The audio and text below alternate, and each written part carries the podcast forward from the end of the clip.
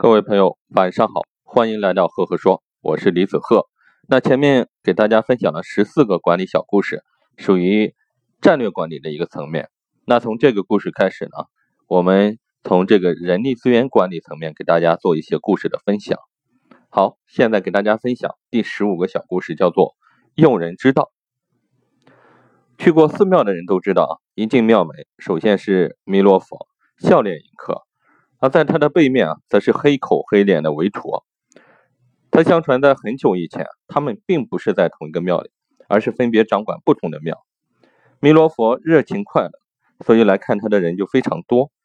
但他什么都不在乎，丢三落四，没有好好的管理账务，所以依然入不敷出。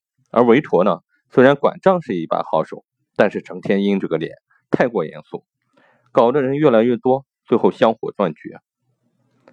佛祖在查看香火的时候，发现了这个问题，就将他们俩放在同一个庙中，由弥罗佛负责公关，笑迎八方客，于是香火大旺。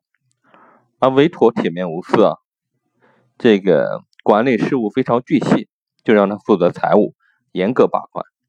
在两个人的分工中、合作中，庙里出现了一派欣欣向荣的景象。通过这样一个故事，你会有一个什么样的感受呢？好。接下来我给大家分享一下我的管理心得。其实，在用人大师的眼里啊，没有废人。正如武功高手不需要名贵宝剑，摘花飞叶即可上人，关键是看如何运用。那作为企业，作为管理者，那就要考虑把最合适的人放在最合适的岗位上。可能一个人他不是完人，但是如果我们把几个人把他们的优势。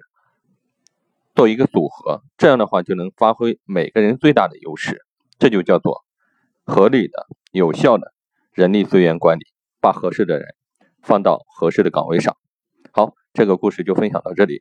如果你想听我更多的原创分享，可以关注我的微信公众号李子鹤，也可以扫描我的图片上面的二维码关注我。